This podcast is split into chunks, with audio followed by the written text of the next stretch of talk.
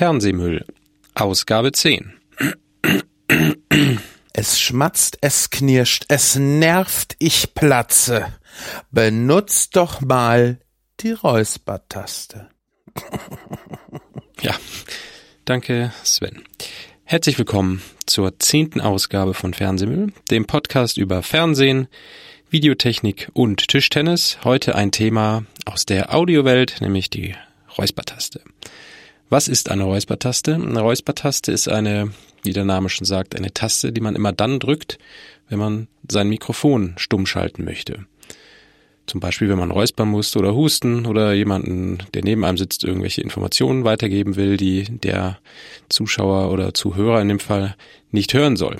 Dabei gibt's mehrere Anwendungsfälle. Ähm, meistens benutzt man Räuspertasten immer dann, wenn man live spricht, also zum Beispiel äh, ein ein Sportberichterstatter zum Beispiel, der im Stadion sitzt und äh, ein Fußballspiel kommentiert, der möchte halt mal die Möglichkeit haben, sein Mikrofon kurzzeitig mal auszuschalten. Der hat dann so eine Taste vor sich. Wo das auch gern benutzt wird, äh, ist natürlich im Radio. Ein Radiomoderator spricht und vielleicht noch einen Gast hat.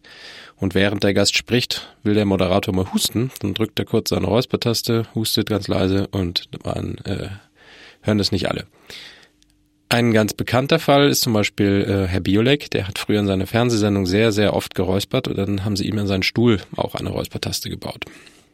Jetzt gibt es verschiedene Konzepte, wo man diese Taste am besten anbringt.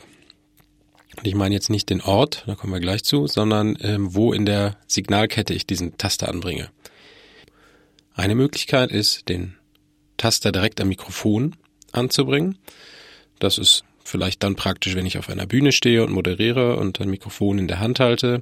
Dann gibt es Mikrofone mit einem Schalter. Da wäre zum Beispiel äh, das Shure SM58. Das gibt es in der Bauform mit dem zusätzlichen Buchstaben S wie Switch.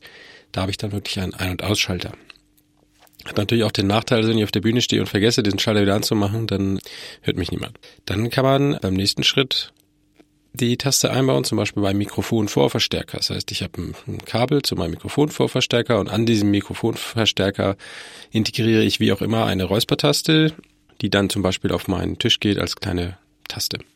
Die nächste Möglichkeit wäre dann, die Taste am Mischpult selber zu integrieren. Die meisten Mischpulte haben ja so eine Mute-Taste, wobei es da Mischpulte gibt, die ähm, so konstruiert sind, dass es dann, wenn man die Mute-Taste drückt, manchmal zu Störgeräuschen kommen kann zu lauten Knacksern. Ähm, das muss man dann dementsprechend ausprobieren. Andere Variante wäre an dem Gerät, was aufzeichnet, den Kanal für die Aufzeichnung stumm zu schalten. Also ich könnte meinen Festplattenrekorder haben, wo ich dann einfach äh, per Knopfdruck sage, der Eingang eins oder zwei oder wie auch immer wird jetzt stumm geschaltet. Noch eine Möglichkeit wäre, wenn ich in meinem Signalweg eine, einen Umschalter habe oder eine kleine Kreuzschiene, dass ich dann quasi da das Signal umschalten kann, was auf den Ausgang geht. Das heißt, ich könnte sagen, ich habe einen Kanal, der ist halt stumm und da schalte ich immer dann hin, wenn jemand seine Räuspertaste drückt.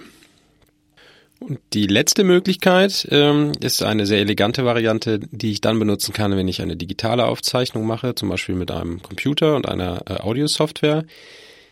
Wenn ich dann nämlich nur die Metadaten aufnehme, hier habe ich eine Taste gedrückt, hier bitte stumm schalten. Dann hat man nämlich die Möglichkeit später ähm, falls man falsch die Taste gedrückt hat, dann hat man trotzdem das Signal aufgenommen und kann das dann rückgängig machen. Also hier habe ich quasi eine, eine verlustfreie Aufzeichnung. Ich nehme alles auf, auch die Räusperer, nehme aber die Zusatzinformation auf. Hier bitte an dieser Stelle das Mikrofon muten.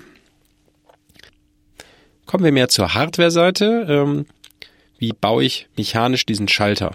Das einfachste ist, man nimmt wirklich einen Taster, der äh, einen kleinen Weg hat, den man halt hereindrücken kann, wie eine Taste an einer Computertastatur.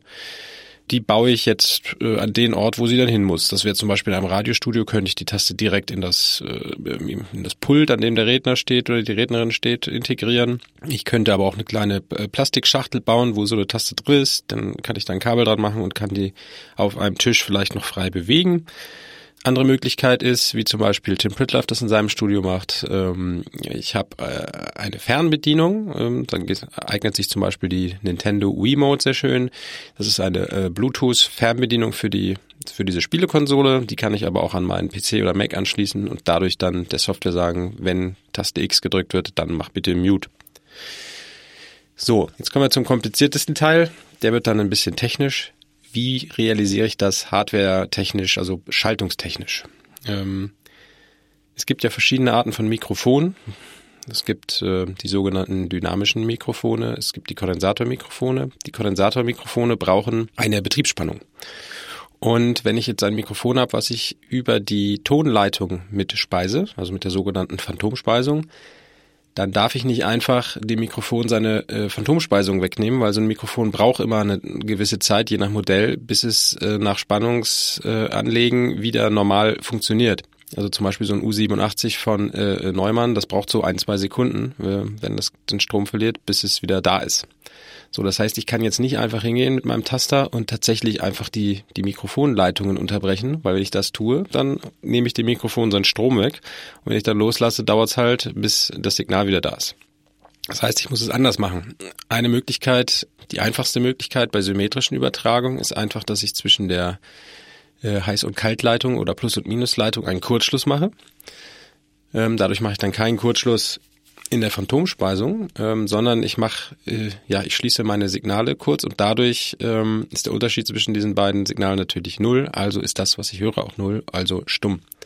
Das funktioniert relativ gut, ähm, je nachdem, was ich für ein Mikrofon habe und was ich für einen Mikrofonvorverstärker habe habe ich ein sehr günstiges äh, Mischpult zum Beispiel mit einem schlechten äh, Mikrofonvorverstärker, wo, wo diese Symmetrie nicht 100% ist, dann kann es sein, dass wenn ich so eine Taste einbaue, trotzdem noch was höre oder irgendwelche komischen Effekte habe. Ähm, deshalb ist das theoretisch eine gute Möglichkeit, geht aber auch nicht immer. Äh, eine Möglichkeit bei dynamischen Mikrofonen, wo ich keine Phantomspeisung habe, da kann ich das wirklich so machen, dass ich die, die äh, Leitung, also die Plus- und die Minusleitung, beide gleichzeitig trenne. Das macht man dann üblicherweise mit einer Relaisschaltung, dass ich ein Relais habe, was zwei Schalter hat. Wenn ich dann eine Spannung anlege, öffnen halt beide Öffner. Und ähm, ich kann dann zusätzlich sogar noch die, den Eingang des Verstärkers kurz schließen, um wirklich zu garantieren, dass da wirklich Stille anliegt. Das ist auch noch eine übliche Schaltungsart, wie man das macht. Wenn man das richtig, richtig schön machen will, dann ähm, baut man wirklich eine Verstärkerschaltung, die ähnlich funktioniert wie ein Mischpult, die aber einfach nur die Funktion hat, Taste, dann gebe ich das Signal nicht mehr durch und wenn ich Taste loslasse, ist es wieder da. So eine Schaltung ist aber relativ aufwendig, teuer und kompliziert, dass sich das also normalerweise in der Praxis äh, nicht wirklich lohnt, sowas zu bauen. Es gibt noch eine kleine Schaltung, die ich äh, im Netz gefunden habe, die ähm, ganz elegant ist, die ähm, funktioniert mit mehreren Widerständen und Kondensatoren und soll bei vielen Mikrofontypen und auch Mischpulten sehr, sehr gut funktionieren. Da mache ich einen Link in die, in die Show Notes. Ähm, das Ganze funktioniert im Prinzip so, dass ich erstmal einen, einen Hochpassfilter habe, der alles, äh, alles als Signal durchlässt, was höher ist als ein Herz. Dadurch kann ich so Plopp- und Knacksgeräusche schon mal äh, verhindern. Und äh, dann gibt's noch eine, eine Schaltung, die dann für die ähm, Phantomspeisung dafür sorgt, dass da, ähm, dass es da keine Knackser gibt. Also wer, wer sich interessiert, kann sich das gerne mal angucken. Ja, und ähm, das war's im Prinzip zur Räuspertaste. Vielleicht kann man noch kurz erwähnen, es gibt quasi noch das Gegenstück zur Räuspertaste. Das äh, nennt sich dann bei den, bei den Funkern meistens Push-to-Talk-Taste oder PTT-Taste.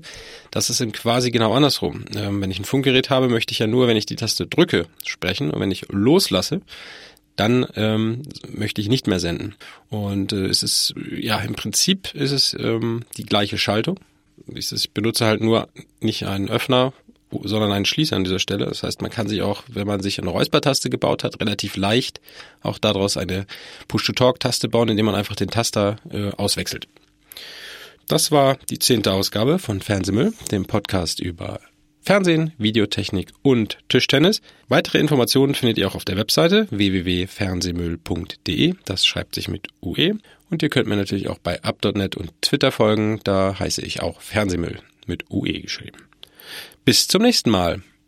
Auf Wiedersehen.